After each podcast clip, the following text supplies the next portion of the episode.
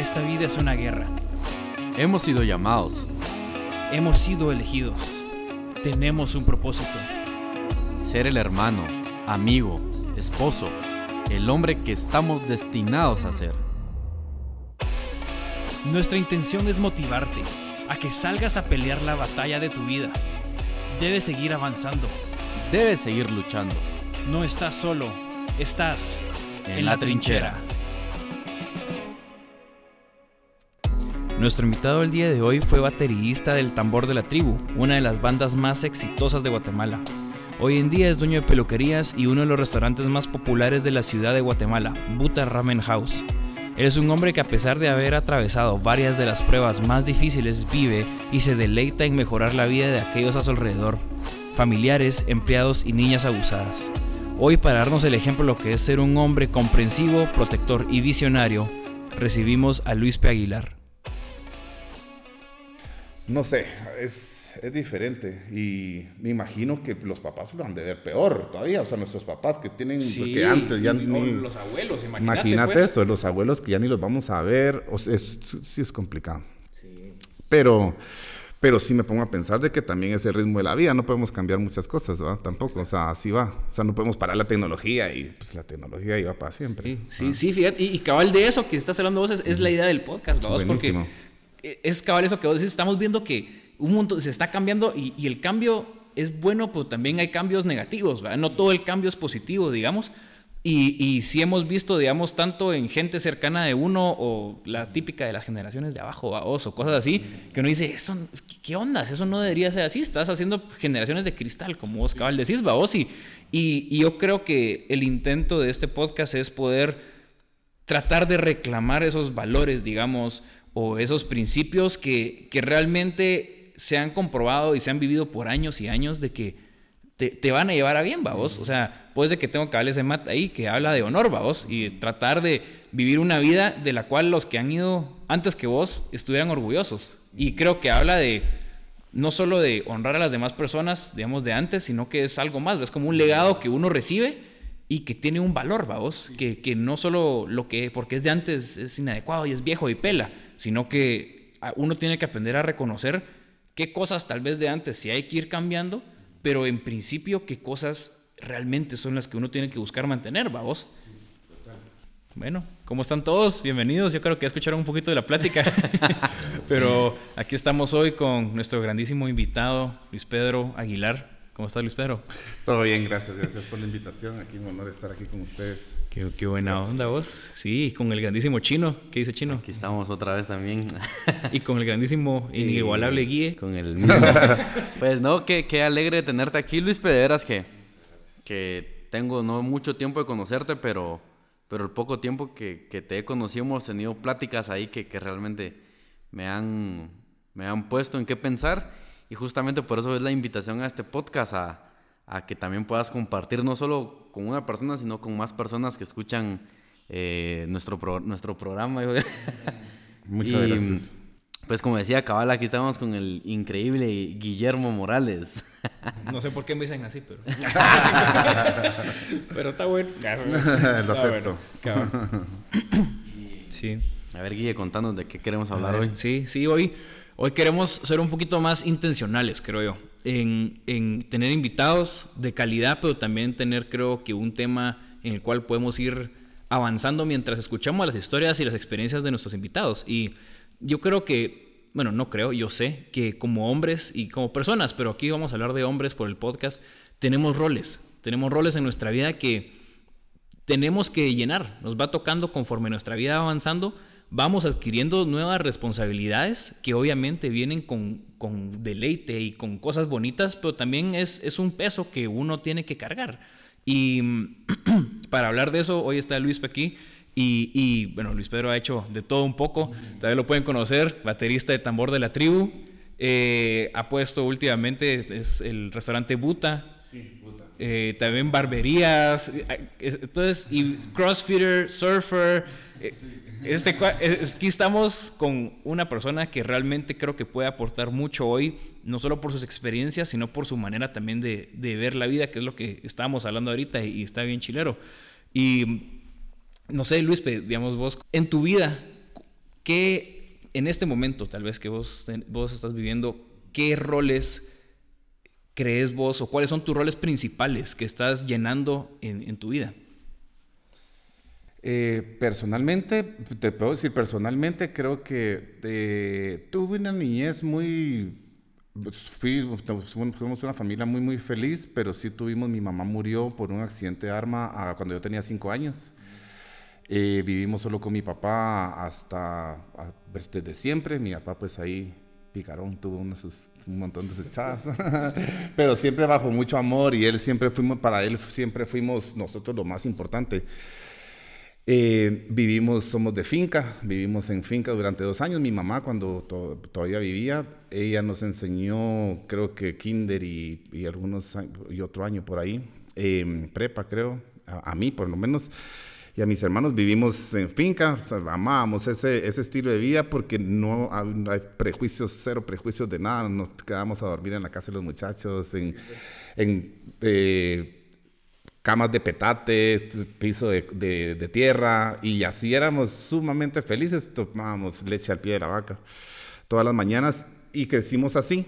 Eh, eh, luego eh, mi hermana falleció, pues la mató su novio cuando hace más o menos 12 años, 12, 14 años más o menos, y él se paró suicidando, era la más chiquita de nosotros, la única graduada en ese entonces de la U. Entonces fue un pencazo para nosotros y para pues mi papá, imagínate perder un hijo y de esa manera, pues fue, una, fue uno de los episodios más, más duros de, de nosotros. Pues lo de mi mamá, éramos muy chiquitos, creo yo, siempre hubo una falta de la figura materna, pero no, o sea, nosotros no lo vivimos como tan, tan, ah, la gran, fue un cuentazo, yo tenía apenas cinco años, o sea, no, no mucha noción de las cosas. Lo de mi hermana sí fue un cuentazo muy duro.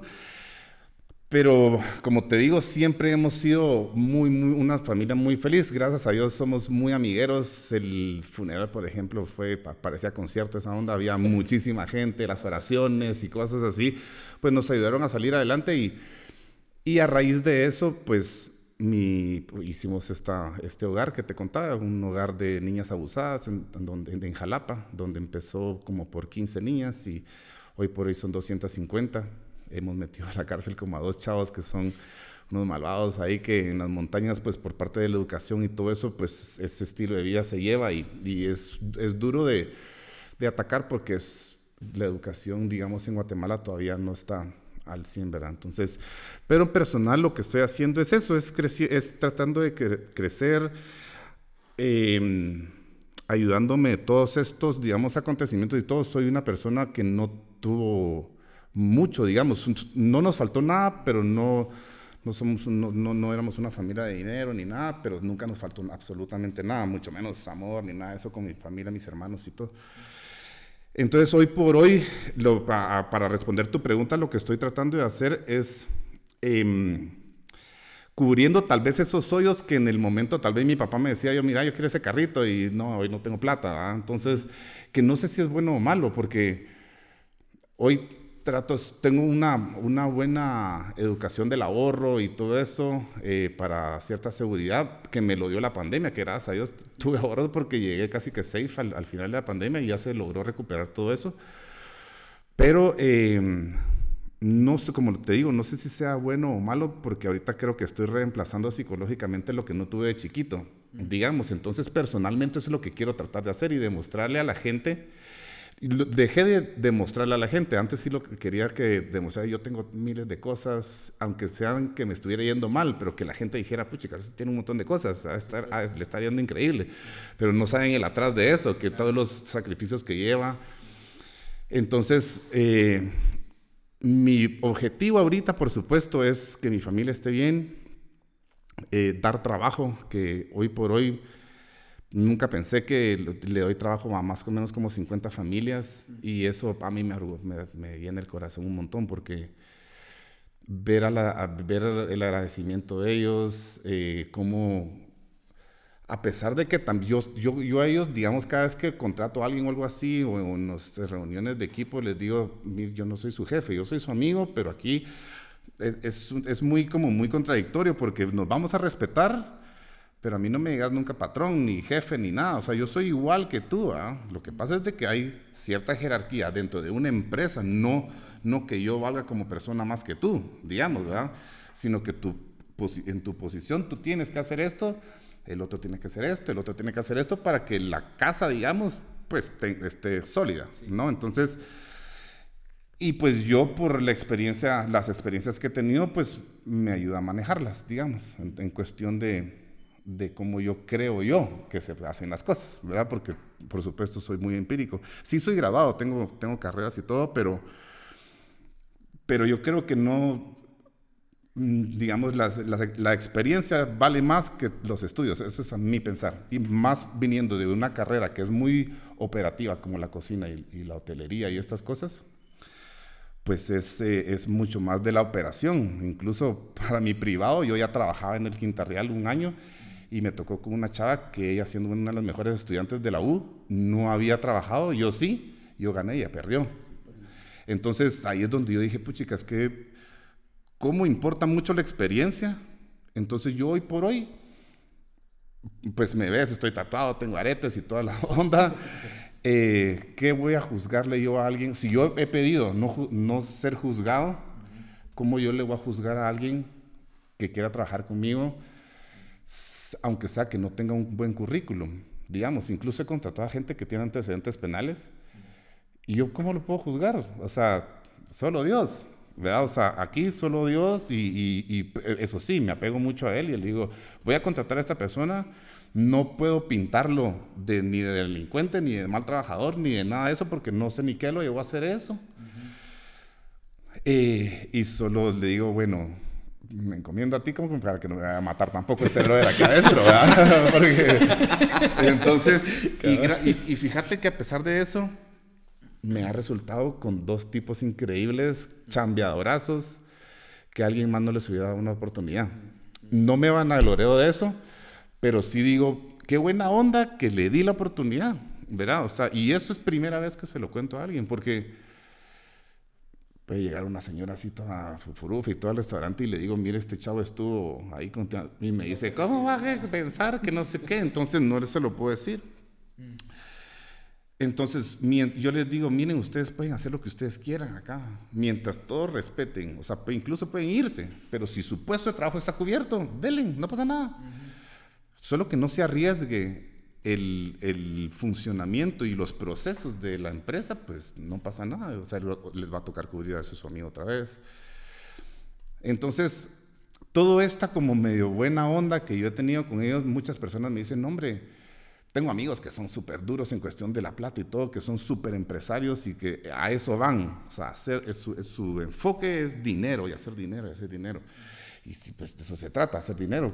Pero yo creo que también este, tiene una parte humana todo esto, ¿no? Entonces, em, por ejemplo, esa mi buena onda que, que me sale, digamos, no sé, es eh, para la pandemia.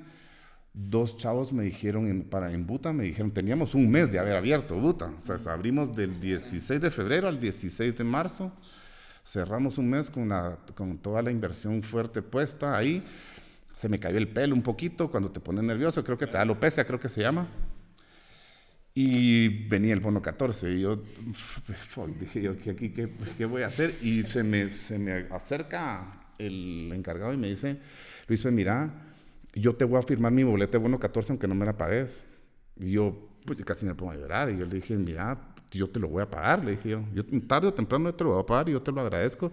Y la Mara se empezó a subir al barco y dije, aquí tenemos que mantener, no, no despedía ni uno, no bajé sueldos de ninguno. Y a los dos meses que tenía que pagar bono 14, que junio, julio, por agosto, más o menos septiembre, les pagué el bono 14 a todos. En media pandemia todavía, o sea, estábamos encerrados y todo.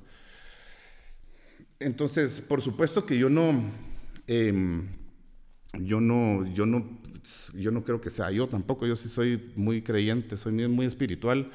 No me considero ni cristiano ni católico. Soy católico de cuna, pero y creo mucho en la Virgen. Creo la por estas cosas de mi mamá, mi hermana y todo eso, creo muchísimo en la Virgen. Amo a las mujeres en el buen sentido, pues, ¿verdad? No, tampoco no, así verde. Órale, eh, cambio drástico. de verdad yo les tengo un respeto y por supuesto le tengo una admiración impresionante a las mujeres. Y es algo que si ahí sí me, ya me, en, en las barberías ya me vieron como la arandeala, porque hubo una recepcionista en mujer y el, el, el, asistente del contador le faltó respeto y casi lo despido. Eh, entonces, eso sí no lo tolero para nada, ahí sí me pueden ver re bravo, porque, porque, porque no, es, no está bien, pues, ¿verdad? Al final de cuentas, las mujeres podrán ser las mujeres y lo que sea que digan que las mujeres son un dolor y todo. Nosotros somos exactamente igual, ¿verdad? Entonces, hay un montón de gente que me dice ah, es que ya no aguanto a mi esposa, que ya me quiero divorciar y todo. Pero va a tener a la otra y vas a ver que va a ser exactamente igual y te vas a querer divorciar.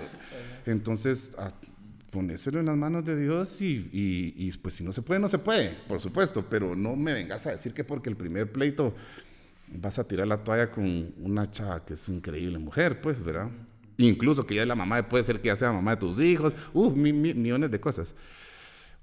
Entonces solo volteate a ver adentro y vamos a ver si quién gana, si ella o vos, va en cuestión de, de, esas cosas. Entonces, personalmente, para esa pregunta que me hiciste, es eso, es tratar de, estoy en el crecimiento, eh, eh, por supuesto, empresarial, personal y tratar de ayudar a la gente lo más, lo más que pueda. Muchas veces sí me siento mal, por ejemplo, ahorita estoy en ese proceso del cambio del catolicismo y el cristianismo y, y eso, y eso entonces estoy en el proceso, tengo muchas cuestionantes del diezmo. Y, que poco a poco las he ido, las he ido como eh, concluyendo en ciertas cosas.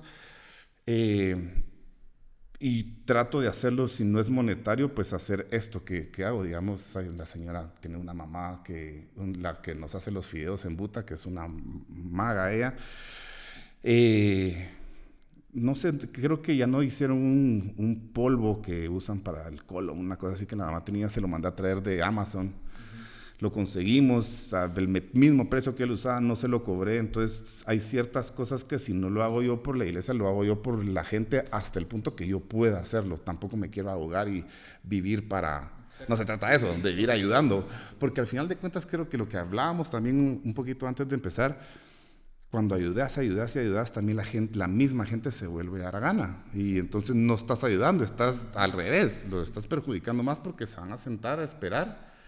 Saben que uno es el que va a llegar a rescatarse a la hora que lo que ellos tenían que hacer no se hace. Y después tú sos el mala onda, ¿verdad? si ya no lo haces. Entonces si ya no lo haces, entonces, entonces mejor ir. Pero como te digo, siempre las respuestas nunca las, las tenemos, pues, ¿verdad? Uno trata de ir en el camino y y tratar de por lo menos no hacerle daño a la gente. Esa es mi filosofía de vida, es esa. Volvete plemillonario, lo que querrás hacerte, pero no pases enfrente eh, encima de la gente, que hay muchas personas que no importa lo que hagas, bajo qué condiciones hagas, quieren ser millonarios o quieren llegar a un punto. Pero ¿qué pasa después? O sea, yo toqué una banda que es súper exitosísima, toqué durante, delante de 30 mil gentes de gira en Nueva York, México, un montón de ondas. Y yo quería llegar ahí, y llegué ahí, y, me, puse, me senté ahí y dije, ¿y ahora qué? O sea, yo pensé que iba a ser el cielo esa onda, y chavas, y oye, una onda impresionante. Más solo estás. Decime si Messi o Cristiano Ronaldo pueden salir a un centro comercial a comer. No pueden. Entonces, hay es de tener cuidado que uno, que, uno, que uno quiere o sueña. Eso es, creo que es muy importante. Y porque muchas hasta se me hizo la piel porque, porque, es, porque muchas cosas sí se te dan. Y a la hora de tener, de estar ahí, como el tío de Spider-Man le dijo en la primera, que le dijo, cuidado con lo que deseas con tus poderes, porque todo poder lleva una responsabilidad y yo te puedes canturrear en todo, pues, o puedes ayudar a, o vos puedes crecer muy bien, ¿no? Eso es lo que creo que, que, que, hay que, eso es como mi filosofía ahorita de vida, digamos, tratar de hacer lo mejor posible todo, bajo el mando de Dios, digamos, bajo su, su mando, pues su, sí, su, su, orden, digamos, sin perjudicar a, a nadie y tratando de ayudar en el modo que tú puedas hacerlo. No sé si por eso es que ese es mi impasse ahorita del 10 mi todo, que por qué el 10%, que por qué el 2%. Hay una razón y yo sé que existe esa razón. Lo que yo quiero es entenderla bien, bien, porque digamos, yo sé que todo lo que he estado teniendo y lo que he estado recibiendo viene de él, pero también yo quiero ver cómo puedo ayudar a las demás personas. Entonces, trato de pues de llevarlo lo mejor que puedo para, para estar tranquilo. Y, me, y duermo en paz. Eso es lo que tengo. No le debo un centavo a nadie. Prefiero pagar el último centavo y lo que me quede, si me queda un quetzal, pues eso es lo que me va a mi casa.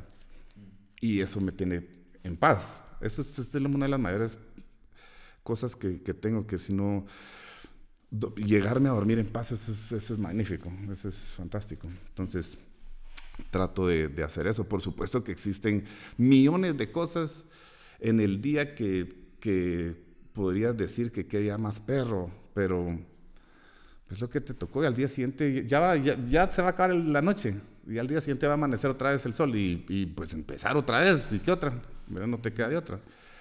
Apenas son 80 años, ¿verdad?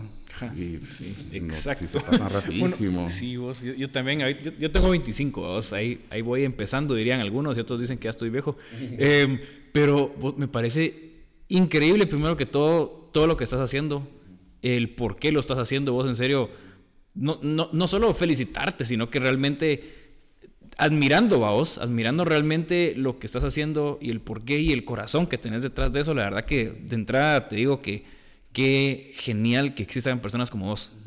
Porque obviamente creo que por lo menos lo que estamos hablando ahorita, vos, es, es un ejemplo que muchas personas necesitamos, vos. Es, es Mara que tal vez está buscando hacer el bien y salir adelante y ser mejor, pero sin dejar el lado de ser una mejor persona también, vos. Y, y eso es bien importante que es bien cliché también, de que mucha gente diga el dinero no lo es todo, pero, pero gente que realmente lo viva, vamos. Yo eh, las, esta semana, o la semana pasada, falleció mi abuelito y fue realmente un, un momento donde una persona muy, muy parecida a vos, en el sentido de que él también trabajó un montón y, viniendo de un, de un, digamos, de una vida bien difícil, su papá era militar y un montón de clavos así súper fuertes en la casa y todo el rollo.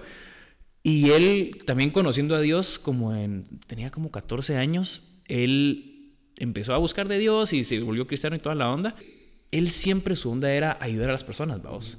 Y él siempre su, su lema era es mejor dar que recibir. Y él, digamos, en los 66 años se jubiló y todo el dinero que le entraba, digamos, él se dedicaba full time a ir a predicar en los 80s al Triángulo Ishil a ir a donde, está, donde estaba lo peor de la guerra, donde estaba la pura cuna de la guerrilla, a predicar. A donde estaba la guerra realmente con armas y rifles y balas y bombas y, el ejército y todo. Se, decidió ir a meter ahí porque sabía que la necesidad más grande, obviamente era comida, obviamente era refugio, obviamente era paz, pero, pero al final de cuentas, tengamos paz o no, o no tengamos refugio en esta tierra, Dios es el que realmente nos va a, a dar esa paz eterna, a vos, que estoy seguro que es lo que vos vivís cuando decís, yo tal vez me voy solo con un quetzal de regreso a mi casa algunos días, pero sabes que lo estás haciendo por la razón correcta, sabes que estás honrando a Dios con lo que estás haciendo y por qué lo estás haciendo. Me acuerdo que en la Biblia cabal dice que los hombres planifican conforme a lo que ellos creen que es lo correcto, pero Dios ve las intenciones del corazón. Y, y yo creo que eso muchas veces es lo más difícil de conseguir, vamos. El, el, poder realmente tener una intención pura de por qué estoy haciendo lo que estoy haciendo y, y qué genial, mano. En serio, en serio, de entrada admirando lo que, lo que has hecho y lo que estás haciendo, vamos, y, quién sos como persona. Gracias. Cuando empezaste a decir, a decir esto, pues gracias igual, pero eso era exactamente lo que yo buscaba, por ejemplo, al principio, que creo que mucha gente busca eso, la admiración de la gente, porque, mm, digamos, cuando yo eh, viví en esta época de, la banda y todo, tenía todo, o sea, tenía todo en el sentido, dejemos la plata a un lado, eh, porque en Guate no es que si, hubiéramos hecho esto en México, en los Estados Unidos, si fuéramos multimillonarios, pero aquí no. pero en cuestión de chavas, llegábamos a los bares, no, no pagábamos entra de una cola en una discoteca estaba llena, entrábamos de primero. Todas estas cosas, digamos, entonces uno se va bañando en todo eso que al final de, todo lo único que se está creciendo es el ego, al final de cuentas, ¿sí? Me recuerdo una vez que también es la primera vez que lo cuento, cuando nosotros abrimos el primer internacional, que creo que fue a Elvis Crespo en el puerto, estaba súper lleno, una fiesta de, de una marca de, de ron. Eh, yo salí al público porque estaban unos de mis cuates y llega uno de, uno de la banda y me dice, nosotros ya somos figuras públicas. Yo, ¿cómo así? ¿Cómo así? Ni escaladera había salido. Yo, yo me quiero quedar aquí, pues aquí están mis amigos y que ni nadie se me estaba tirando encima ni nada. Pues, o sea, yo, yo digo, ¿qué estará buscando este? O sea, ¿qué, qué buscas? Va? ¿Sigamos haciendo música o querés la luz, de las luces del escenario, el, el foco de la gente? Nunca, creo yo, que nunca fui una, una persona cuando, aunque sea que el tambor hubiera estado hasta arriba, creo que no fui una persona que me van a gloriar de eso, que fui así como medio caquero y no. Eso no me gustan mucho las fotos y dar autógrafos eso porque no, no me creo más que nadie tampoco. Ahí digo, pues chicas, no, no pasa nada, pero pues había que hacerlo, es parte de la onda. ¿va? Entonces, eh, en, en, todo esto, en todo esto lo que me ha ayudado también es tratar de, de, de, de, cabal. Hay un montón de gente que me dicen, pues chicas, qué buena onda todo lo que haces, pobre lo que te ha pasado, pero así ha salido y todo eso. Pues es la vida que Dios me, me dio. Uh -huh. Y de eso, si me pongo a llorar o si me meto al cuarto y todo, no voy a hacer tal vez el objetivo que Dios quiere para mí en cuanto a lo que yo tengo que hacer uh -huh. por lo que Dios me mandó, sino que tengo que aceptarlo y, y, y, me ha ayudado mucho para dar apoyo, para dar un hombro a personas y amigos que, que han fallecido, personas o familiares y todo, en donde yo le digo, Dios no hace líneas torcidas, ni curvas, no, simple, solo rectas. Uh -huh. Y esta es una parte de, su, de, la línea recta para tu vida, ¿verdad? Entonces, para allá vamos todos, solo se nos adelantaron. Qué dichosos, ¿verdad? Puchicas, sí, imagínate qué dichosos, exacto. es una maravilla, pues nosotros nos falta algo, pobres nosotros que nos estamos quedando acá. Cuando a mí me dio cáncer en el 2015, yo tuve cáncer de, de linfoma, un, un, linfoma de 8 centímetros en el mediastino hace 6, 7 años. Y me dije, entonces me, me, tiraron las quimios, me, me botó por supuesto, se me cayó el pelo, 24 rayos un montón de onda durante ocho meses más o menos fue esa onda. Eh, pero yo seguí tocando. Yo le decía a mi, a mi, a mi gente del, del, grupo y todo, no me, no me van a tratar como enfermo. Somos iguales, no pasa nada. Tengo buena energía, así que no pasa nada. Y eso pasó la cosa. Me puse un vini a tocar. Y las personas son reemplazables bien fáciles. Es un poco triste, pero al final de cuentas todos somos reemplazables. Nadie es indispensable para nada, ni nosotros mismos en nuestras empresas. Entonces, hay ciertas cosas y ciertos obstáculos que uno creo que va teniendo en la vida en donde o aprendes o quédate llorando. Pero lo mejor es aprender y salir porque el, yo la vida la veo como un juego de Nintendo. Así, así es como yo trato de la vida. Se me, me cayó un hoyo y me morí, pues otra vez otra vida. ¿va? Y ahí voy, ahí voy, ahí voy. ¿va? Entonces, entregándoselo todo a Dios. Me pasó una cosa y, y yo que soy creyente, soy espiritual y creyente, eh, voy a la iglesia y todo, y, y, y me gusta, me, me, gusta. A pasar de la música me gusta mucho, pues, em, llegar puntual antes de la alabanza porque me, pues, lo que siento es chilerísimo y la suma es ver el show, pues que eso me gusta, me gusta un montón las luces y el sonido y ver. Eh, hasta mi esposa Fiona me dice, hoy los bajos están más, más altos, no sé qué, cosas así, ¿va? entonces como porque a veces que, que chilero, porque pues es algo chilero. Y, y entonces me pasó una, una, una, cosa que se las quiero contar. En diciembre se abrió la tercera barbería en zona 15. Uh -huh. Y es el mes más fuerte para los barberos, en donde tienen mucho más comisiones, porque es el mes más fuerte. Está Navidad y todas esas cosas. Toda la gente quiere estar chileros, ajá, cabal. Entonces agarré un chavo, necesitaba dos barberos y agarré un chavo. Él entró a trabajar el 13 de diciembre. Y abrimos creo que el 15 eh, no conseguíamos el otro barbero y no conseguíamos el otro barbero. Y yo me la llevé de gallo y le dije yo, bueno, ¿sabes qué, Don? Y le dije te voy a dar 5 mil quetzales. O sea, su sueldo era de 3 mil 500. Y empezó el 13, o sea, era casi la mitad lo que le tocaba en la quincena. Pero yo te voy a dar 5 mil quetzales. Si me conseguís a un barbero, a otro barbero y a ese chavo le voy a dar también 5 mil quetzales.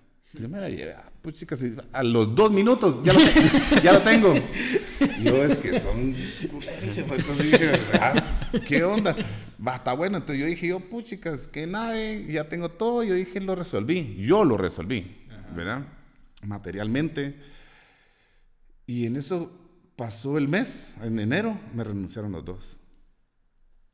Y pero en eso yo ya había regresado a la iglesia y toda la onda. Y, y dije, puchicas. Y entonces en la predica te tiraba cabal de los planes de Dios. Y yo solo aquel cuentazo, ¿va? Te entiendo cuál de esos cuentazos. Yo, sí, hombre, yo qué mula, ¿va? Porque lo traté de hacer yo, no se lo dejé a Dios. Entonces, cuando, cuando me renunciaron, solo se llevaron pues el dinero, perdí y toda la onda. Y le dije, Dios, perdón, mil, o sea, perdón, ¿va? Te fallé, no creí en ti hoy por hoy te entrego mi vida, te entrego, te entrego mi empresa y no sé qué. Estaba súper asustado porque decía, no, primero no podemos cerrar, son multas de mil dólares creo yo si se cierra un día.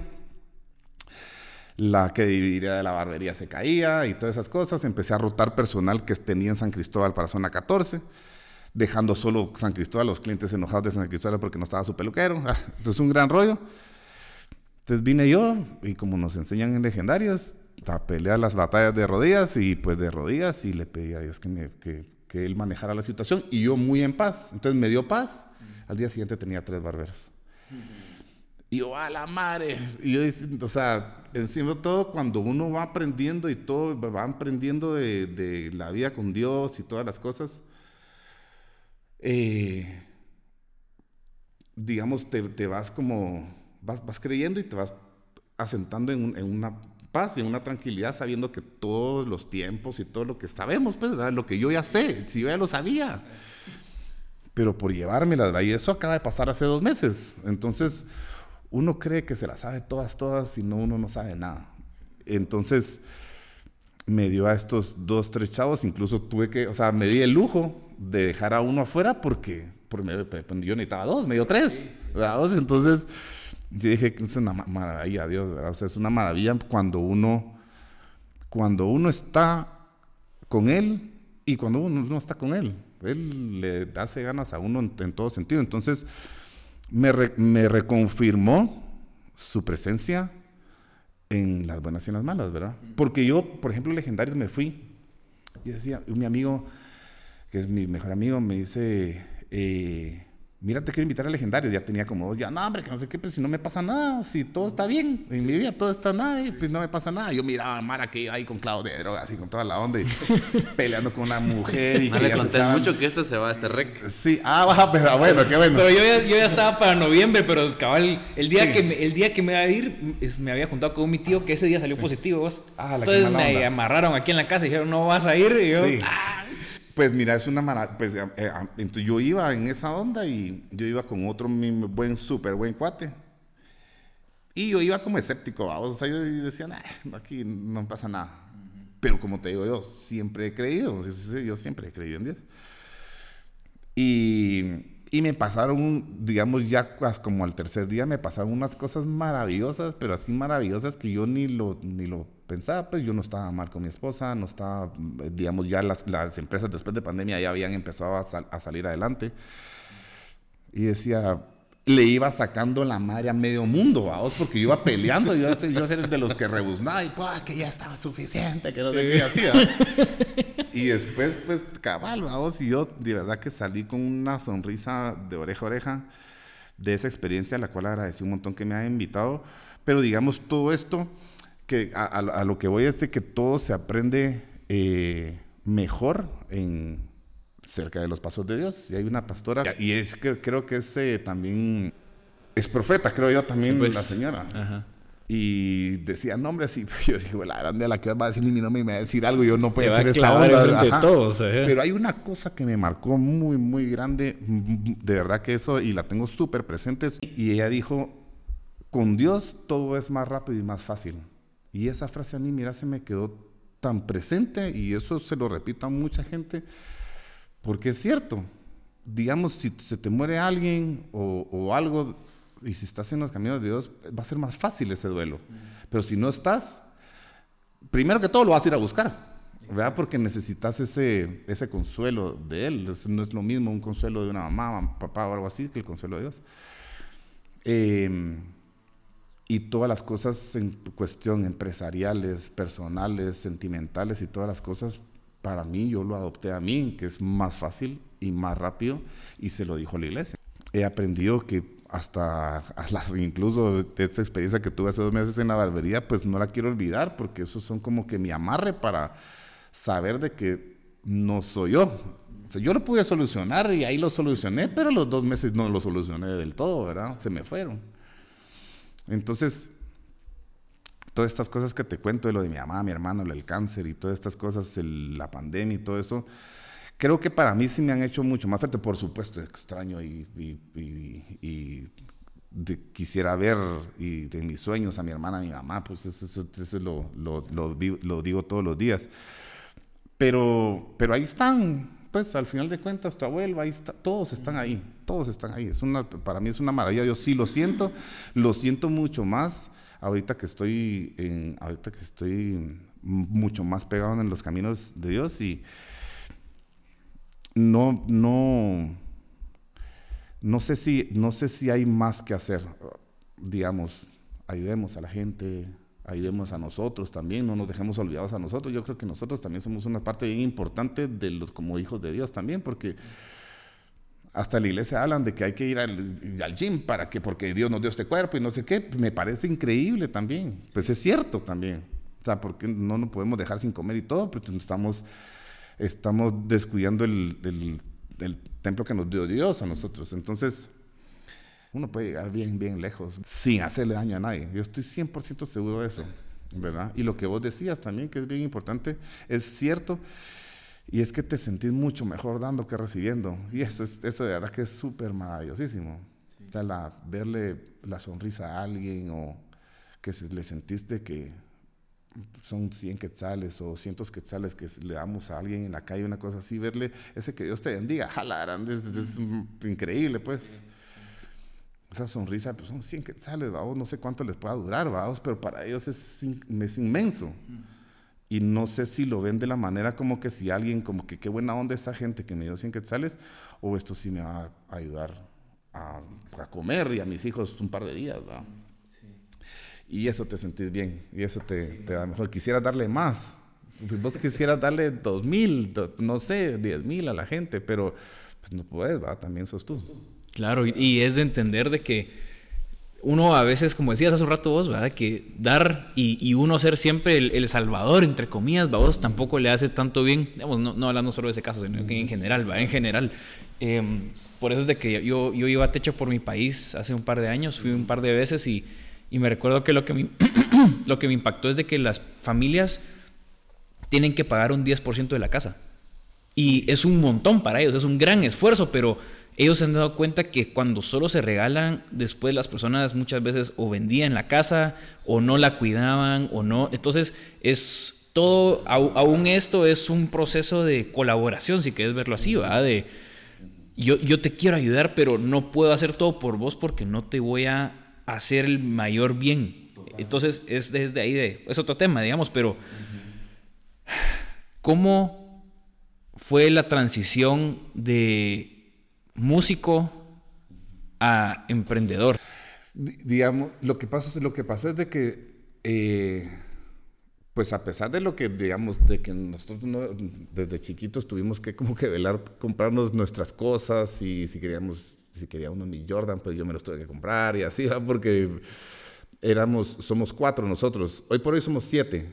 Son tres, tres hijos de parte de mamá, de papá y cuatro éramos nosotros, ahora somos tres de de papá y mamá. Entonces somos seis ahorita. Em, nos adoramos, somos super familia. Eh, pero es una familia grande, ¿verdad? Entonces mi papá era el que manejaba la finca y no sé si de plano su sueldo o algo así, pues no alcanzaba para darnos juguetes a todo el mundo. Pues. Entonces yo empecé a trabajar desde los 17 años. después de los 17 años, ahí empecé lavando platos en Fridays. Cuando vino la cadena de Fridays, en ese momento estaba de moda, empecé lavando platos. Ahí es donde me metí a estudiar eh, cocina. Entonces a mí me encantó empezar lavando platos porque un cocinero pues tiene que saber todo el, todo el, todo, el proceso y manejarse toda la cocina. Ahí estuve dos meses, dicen que fui el que duró menos ahí porque la, la intención era meterme a cocinar y entonces me metí a la cocina Y después me metí a la barra, duré un año en Fridays. Y después me fui, cuando me gradué de cocina, me metí a, trabajar al Quinta Real, que hoy por hoy es Hilton. Ahí estuve, también estuve un año en recepción y después fui el, el de abajo, el gerente general, el gerente nocturno, que le dicen búho a ese, a ese, a ese puesto, que era de, 6 de, la, de 12 de la noche a 6 de la mañana. Después me tenía que ir a la U, a terminar hotelería. Y en eso me llama el tecladista, que yo me grabé con el tecladista del tambor, y me dijo, ¿tenés grupo? Y yo, no. ¿Querés venir a probar, una, a audicionar aquí? Pues tener una banda con uno de mis primos, que no sé qué. Va, está bueno, llegué y te querés quedar. Y toqué. ¿Y te querés quedar? Simón. Hotel, renuncié. Dios, de una vez yo quería ser músico. Y mi papá, ¿cómo vas a pensar? Yo, ya, ya estás haciendo tu carrera. Yo, yo quiero ser músico, quiero ser músico. En ese momento también tenía una, una mi novia. Eh, y la mamá hizo que te cortara conmigo porque, para no hacerte larga la historia, pues en ese tema eh, empezamos a salir en la prensa y en la radio y todo. Y esta señora, pues le abría a, su hija y al novio de su hija le abría la prensa donde yo salía. Imagínate, va cómo cambian las cosas, ¿no? Entonces, bueno, sí. Eh, pero en ese entonces yo tenía 20 años y pues para los 20 años estaba en una fregadera yo de fiesta y todo, y más el grupo, y entonces las fotos y las luces y todo, pues te van súper... Cautivando. Sí, cautivando un montón. Entonces ahí pasé durante 14 años, pero en ese momento pues yo vivía con mi papá, no tenía gastos, eh, tuvimos contratos con cervecería y entonces pues ya a esa edad y nosotros ganando lo que ganábamos decíamos, decíamos que increíble y tocando y toques de, millones de personas. Pero a la, poco a poco fui creciendo, digamos, fui creciendo y fui queriendo un, poco más y ver qué onda. Entonces yo dije también vía futuro y dije yo, ah, esto no me va a alcanzar para mi vida, pues, ¿verdad?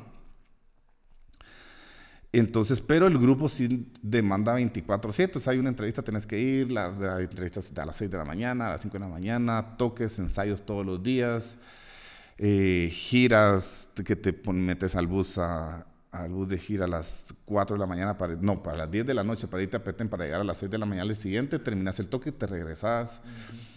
Es una onda bien cansada, pero sí te demanda mucho tiempo. Y dije, no, hombre, esto... Y empecé, y las giras empezaron a ser muy muy monótonas, digamos, ¿verdad? O sea, la, Guate es chiquitísimo, las 12 ferias, 20 ferias de, de, Guate, la vuelta ciclística y todo, y todos los años era exactamente lo mismo, exactamente lo mismo, y me aburrí. Y entonces empecé, con otros mis amigos, empezamos a tener bares y discotecas, se callar, empezó Cayalá y todas estas ondas, súper exitosos los bares y todo, y nosotros en la perdición, total, pero total. Entonces nosotros íbamos a tocar, armamos otro grupo que se llamaba Los Engañosos, íbamos a tocar a las bodas, licor sin fin, sin fin, sin fin, porque entonces empezábamos en uno de nuestros bares, trago. Íbamos a la boda, que era de uno de nuestros amigos, botella por cada uno. Regresábamos de la boda a los bares, gratis otra vez. Entonces es una cosa ridícula no sé si me arrepiento o no de eso, pero sí era, una, era mucha loquera y ya, ya empecé, pues, entre las, novias que tuve, digamos, no soy muy, no, muy noviero, pero em, llegó mi esposa, mi actual esposa, y sí me conoció en ese, en ese momento, en ese pase, ¿verdad? Eh, como cuatro años duramos antes de casarnos y yo con los bares y todas esas cosas que al final de cuentas súper perjudicioso para la relación porque ¿quién, ¿quién, te va a aguantar que te vayas a Plus a las 4 de la mañana todos los días y venir de gira y ella esperando y no, o sea, yo decía, no, está bien, no, primero no me va a aguantar y es una excelente mujer. Entonces eh, decidí salirme del grupo de verdad con todo el dolor de mi corazón porque me, me encanta, me, me súper encanta eso. Soy súper, somos súper amigos todavía, somos súper brothers. Em, pero empecé lo, lo, que había ahorrado con, ya con los grupos y con estos bares, sí, sí, lo que te decía del tema del ahorro y todo eso, que es para mí bien importante. Mucha gente lo que gana se gasta y eso cree que es el éxito al final de cuentas. Y yo no lo, yo no lo veo tan de esa manera. Entonces empecé por, por abrir la primera barbería. Y yo dije, porque yo donde yo me iba a cortar el pelo, yo hacía medio la mate, pues chicas, estamos esperando como no sé cuántos, por 100 quetzales, por no sé qué, pues ya que si esto es todos los días, pues es una hacia la grande habla. Y me fui a pegar un tropezón de la grande ala porque donde a vos te dejan chulo, pues vos vas y las chavas van donde la misma chava siempre. Entonces yo robarme a esos clientes donde ya, entonces yo siempre he visto como la barbería como un negocio ascendente, no como los bares o restaurantes o cosas así que son ah, descendentes. la, digamos, la, el comportamiento de esto, están los bares son moda y boom, un poquito van para abajo y se van saliendo. Una explosión al principio, después se Ajá. muriendo. En cambio la barbería, vas ganando un cliente tal vez por día, por día, pero ese cliente se va quedando. Y entonces vos vas a tener hijos y donde vas, pues lo vas a dejar y así. Entonces, eh, para mí es generacional. Pero, por ejemplo, la barbería, la barbería ya lleva cuatro años y han habido muy pocas ganancias. Creo, soy, creo en el proyecto, o sea, estoy metido ahí con todo el corazón del mundo y creo en el proyecto, pero es el típico proyecto, es la típica empresa que a los tres, cuatro años va a dejar, va a empezar a generar algo y cabal, a los tres años empezó a generar yo lo estoy dejando ahí ser, creo que van a, van a abrir, vamos voy a abrir una o dos más, em, esperando de aquí a unos, de cuando cumpla unos siete años, o sea, dentro de cuatro o cinco años, pues ya esperar que hayan buenos frutos de eso. No estoy esperando ahorita que eso, sino que ahorita solo lo estoy creciendo. Y entonces así es como, como, como empecé con, con Urbano, que se llama Barbería Urbano. Y eh, cuando me salí del grupo me fui a vivir a Nueva York, allá vivía mi mejor amigo. Em, y él era el agregado comercial de Guate en Nueva York y me quedaba con él y no estaba casado todavía ni nada, entonces vivíamos ahí juntos. Yo le pasaba un poco de plata para, pues carísimo para la renta, ajá. Dormí en un, un sofá cama que estaba todo torcido, una madera horrible. Me fui, me, me fui a estudiar producción de música electrónica y te digo que Nunca ejercí eso, para nada, ni creo que haya aprendido ni la mitad de lo que me enseñaron. Lo que quería era irme de guate, Se fue inconscientemente, eh, si, lo, si lo sabe mi esposa me va a matar, porque en ese momento sí le luché por irme. Ella no quería, por cierto, todavía éramos, éramos novios. Y luché, me fui seis, ocho meses, la pasé increíble, pero fue ese escape, digamos, que yo quería hacer eh, para irme. No hice nada de eso. Pero conocí el ramen y el ramen está, empezó de moda en Los Ángeles y Nueva York y ahí se come mejor y todas las cosas, las culturas y aprender de todo eso. Y como mi primera carrera había sido cocina, pues tenía todo en medio ese know-how de cómo ser y ya había manejado bares que no son lo mismo, digamos, pero sí es más o menos el mismo funcionamiento. Y llamó a mi cuate cuando regresé y le digo, mire, yo le hablo de usted a mucha, casi la mayoría de de mi gente, y mire que eh, también es cocinero, pero este, es más empírico y, tenía, había tenido un restaurante de pizza. No, no conocía el ramen y yo le dije, mira, hay una oportunidad de, quiero poner un ramen shop aquí en Guate. Me contacté por Instagram con un japonés, nos fuimos a estudiar a Nueva York durante dos semanas y cuajamos recetas y luché por el local donde está ahorita, luché un año en la estación y yo, pero insistente, insistente, al final de cuentas hablando con millones de gentes, los dueños de la plaza son los mismos dueños de donde están las barberías. Mm, Entonces, eh, por ahí me, y me lo dieron, así de, de, verdad que gracias a Dios me lo dieron. Y ahí le, le, le metimos con todos los ñeques. Fue horrible porque cuando el primer día habíamos, y estábamos haciendo los caldos, el caldo de, de, de buta el principal, digamos, se cose durante 14 años, 14 eh, horas, perdón, años, ¿verdad? Hasta que 14 años van a poder probar. no, durante 14 horas a 90 mil BTUs, unos fogones bien fuertes. Y nosotros fuimos al mercado a comprar las cosas, el cerdo y el pollo y todo eso como a las 11 de la mañana. Imagínate esa onda. Eh, en lo que, en lo que el día anterior que abríamos, ya con, con, invitación de, de, de apertura y todo. La cosa es, para no hacerte la larga la historia, empezamos, metimos los, huesos y todas las cosas, los ingredientes a la olla para el caldo, para que durara 14 horas, como a las 3 de la tarde del día anterior que abríamos. Paramos como a las 6, 7 de la mañana limpiando el caldo y teníamos que abrir ese día no puede ser, si esto va a ser para siempre, yo dije, ¿qué, ¿en dónde me metí? Porque el típico japonés y todo eso, pues la paciencia que tienen y todo es muy artesanal. El ramen, nosotros hacemos los fideos ahí, hacemos los panes de los bons, hacemos todo ahí. Y en eso, bueno, dije, no, hombre, aquí tenemos que ver qué onda en los procesos. Al día abrimos, pues un éxito y pues el mes completo fue un, gracias a Dios, nos, nos, nos, nos dejó un mes para abrir la pandemia, digamos, ¿verdad? Porque la gente conoció, fue un, fue un gran boom. Los ramen son bien instagramiables, digamos, entonces esto funcionó, nuestra propia, nuestra propia publicidad era la gente y entonces socado todo el día, puta, gracias a Dios. Entonces en la pandemia nos ayudó a que eso lo conocieran, nos empezaron a pedir delivery y ahí es como mantuvimos la nariz para arriba del agua, ¿verdad? Entonces si no nos hubiéramos muerto. Y, y así es como, como empezó. Entonces los procesos, digamos, ya cambiamos, en vez de las 3 de la tarde, por supuesto, pues era entrar a las 6 de la mañana. Entonces yo tenía que estar, digamos, también manejar los, las barberías y a las 6 de la mañana tenía que ir a poner los huesos para el caldo y dije, no, hombre, qué hueva, dije yo. Entonces, con la gente que, las, señoritas y las chavas y los colaboradores que tengo, pues ellos me dijeron, yo entro a esta hora a hacer los fideos, pues yo voy a poner el hueso y en, la tarde usted viene, a las 10 de la mañana lo viene a limpiar. Y empezamos cambiando procesos y todo, en donde a mí me encanta cómo empezó también porque, porque no dije yo, bueno, vos haces esto, vos haces esto, vos haces esto. a mí no me pueden dar, por, perdón por la, por la no sé si la palabra vulgar y todo, a mí, no me va a, dar, a mí nadie me da pacha, digamos, en cuanto a lo que me... Eh, es que no se puede hacer así, yo ya lo hice, ¿verdad? Entonces, eso es lo que me... te va a dar la vuelta, pues, sí, cabal. Entonces, eh, al mismo tiempo, pues, a la par de ellos. Lo que sí soy, soy ya no estoy metido en la cocina, pero sí soy mesero. Me fascina ser mesero. No lo hago siempre, lo hago una vez a la semana, una cosa así, cuando estoy en el restaurante para apoyo y todo, la gente le gusta que uno esté ahí y los mismos chavos, los chicos y todo, pues les fascina que yo esté a la par de ellos, porque es arma de dos filos también, ¿verdad? Les estoy diciendo, yo también puedo, a pesar de que soy tu jefe, que como el jefe. El jefe es el que más tiene que enseñar a la gente, es como este del, que se ha salido mucho la diferencia entre líder y jefe, ¿verdad?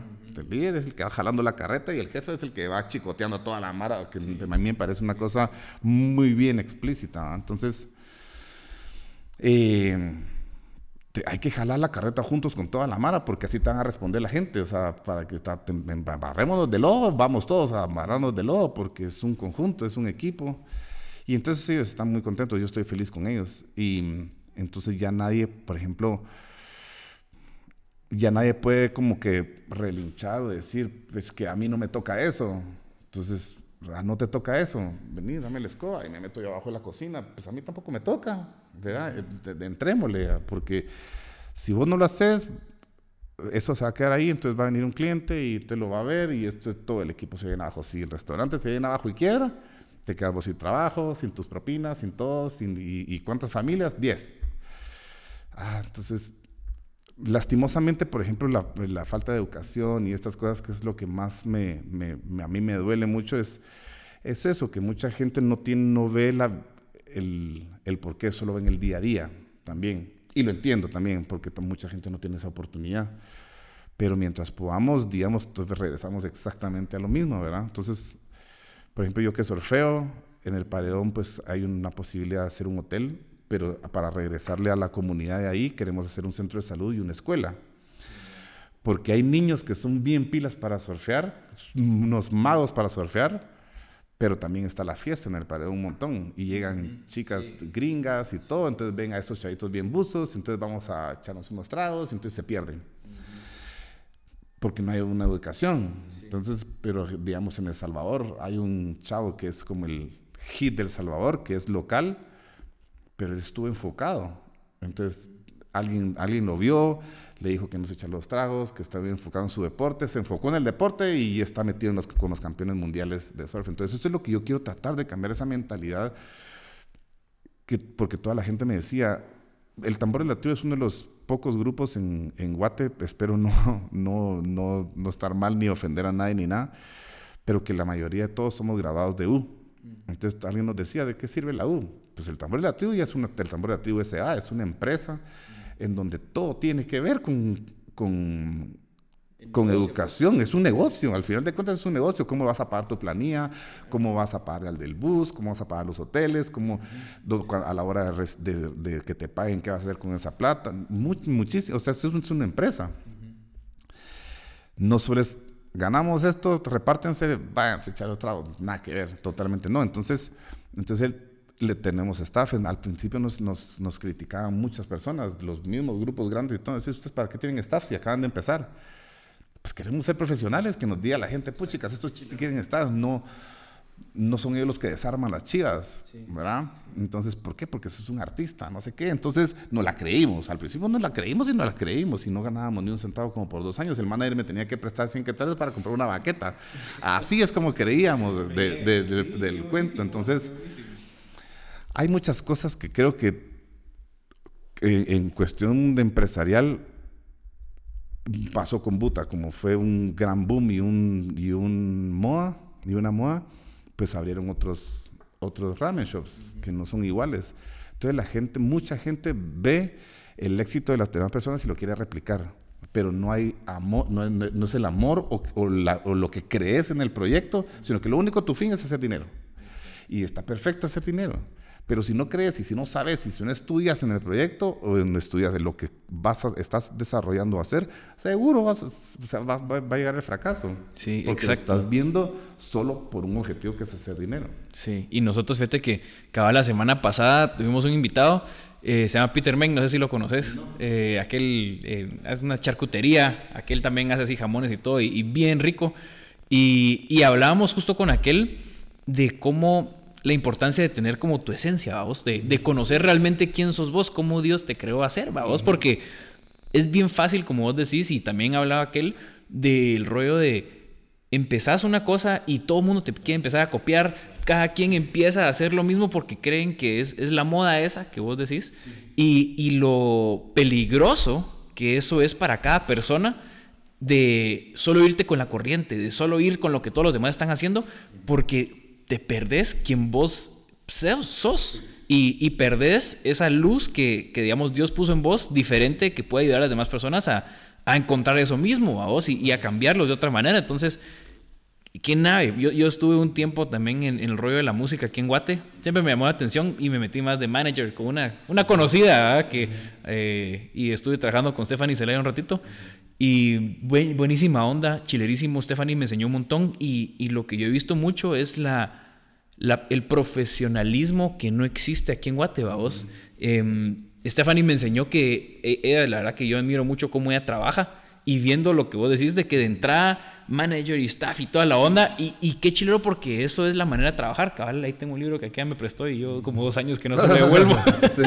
eh, de, justo de cómo funciona la industria vos y, y yo creo que realmente uno tiene que en, en términos de los proyectos vamos no solo es creer dónde estás ahorita y por qué lo estás haciendo sino creyendo hacia dónde va uh -huh. y, y, viéndolo como una realidad, como vos ves también las barberías, ¿verdad? De que sabes, decís, ok, llevo cuatro años, ahí van caminando, uh -huh. pero yo tengo la fe y sé que lo que viene adelante es mejor de lo que está ahorita, vos, y tener esa visión clara de por qué estás haciendo cada cosa uh y, y, ser fiel a eso. Y es justo lo que hablábamos antes de empezar, vos, el, los valores que, que existen y que son heredados tal vez a nosotros, de nuestros padres o otras personas, mentores, digamos, tenemos que aprender a, a, entender qué cosas valen la pena cambiar y qué cosas valen la pena mantenerse fiel a eso, vos, como el, la fidelidad, no solo en relaciones, sino que en conceptos, en valores, creo que es algo que se ha ido perdiendo un montón y está bien de moda andar con todas las chavas de todo el mundo y haciendo todo, pero te das cuenta que no estás avanzando realmente nunca a ningún lado. No, y, y, mucho menos personalmente. Exacto. Pues, y, y yo, yo, soy fiel creyente pues, en Dios, obviamente, pero, pero más que todo, bueno, no más que todo, en el concepto de si vos no sos fiel en tu vida personal, ¿cómo vas a ser fiel en tu vida empresarial? O todo empieza, creo yo, en, en uno, a vos.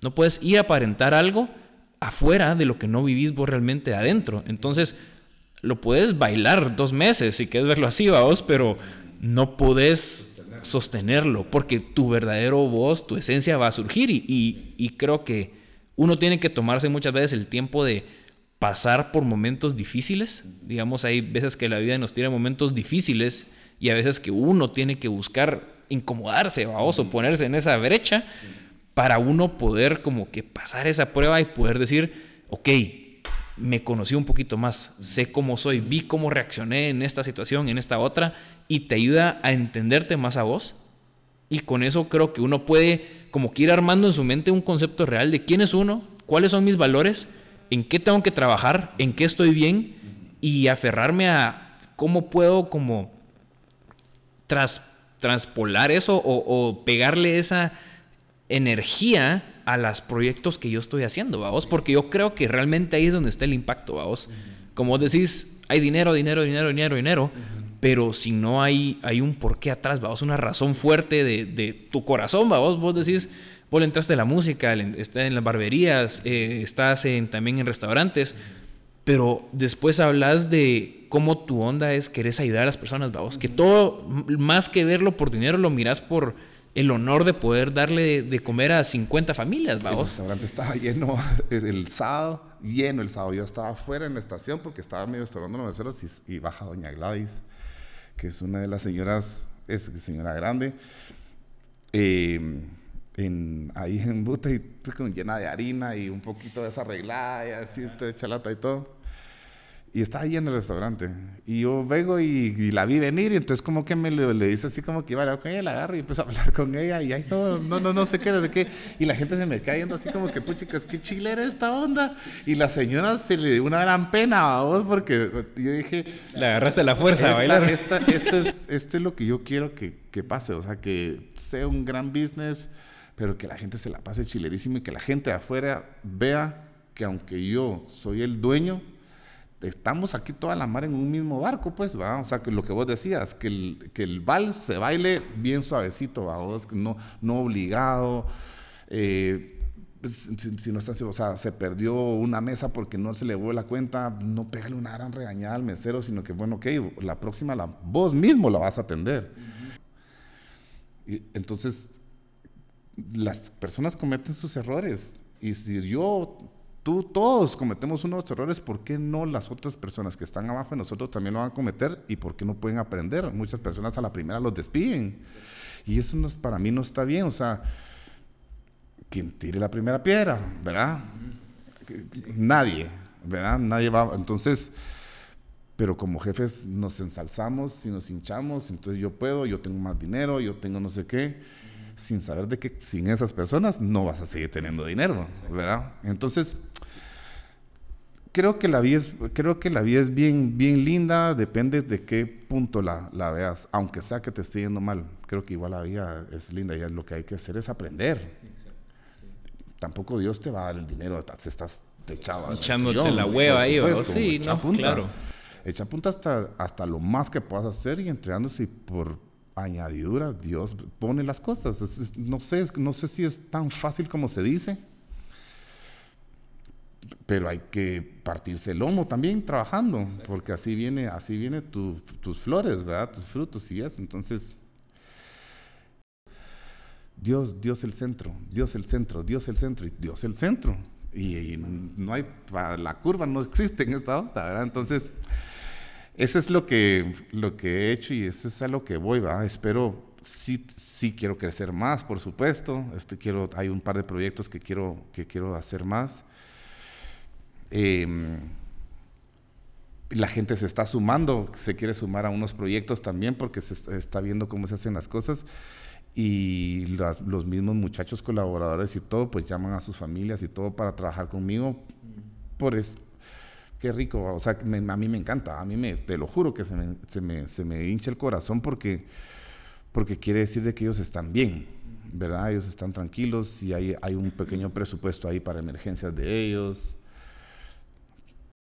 Eh, ahorita, viendo a vos, dijiste al principio que pues iban a, ver si tenían hijos ahorita a vos y, y te soy sincero, yo sé que vas a ser un buen papá vos porque lo está haciendo para un montón de gente vos no solo, no, tal vez no biológicamente ahorita, pero eh, con el hogar de, niñas que, están ahí, con la gente que trabaja, vos sos realmente una como imagen de un, papá que busca cuidar a las personas, vos sos un líder que realmente está buscando hacer las cosas bien, eh, pero también tratar bien a las personas, vos, y esa es la clave y y qué nave vos, la verdad que qué, qué honor poder platicar con vos. Un placer en, serio, estar aquí con ustedes. En serio, en serio, nave ahí. Eh, estamos bien, felices. Yo, yo bien feliz de poder platicar con vos. Y era Luis, pues muchísimas gracias por estar aquí. Creemos que, que tu vida nos bendice, tu testimonio nos bendice y sabemos de que como siempre lo decimos en este podcast, eh, no esperamos eh, llegar a masas, pero sí esperamos que cada podcast que grabamos llegue a las personas que lo necesiten y sabemos de que este podcast va a llegar a las personas necesarias. Y pues para los que quieran buscar, eh, Luis Pérez, pueden ir a Buta, Buta Ramen, hay un nuevo restaurante también que se llama Bones, Bunny. Sí, Bones También es un concepto increíble. y pues muchísimas gracias por estar en este episodio. Ahí como conclusión también para lo de, lo de las personas a la hora de querer tener buenas personas a su alrededor, una buena práctica es mirar cómo tratan a un mesero. Y vas a ver cómo, y esa es una, esa es una buena práctica para ver cómo es la persona, ¿verdad? ¿verdad? O a, los perros. Sí. También, a los perritos.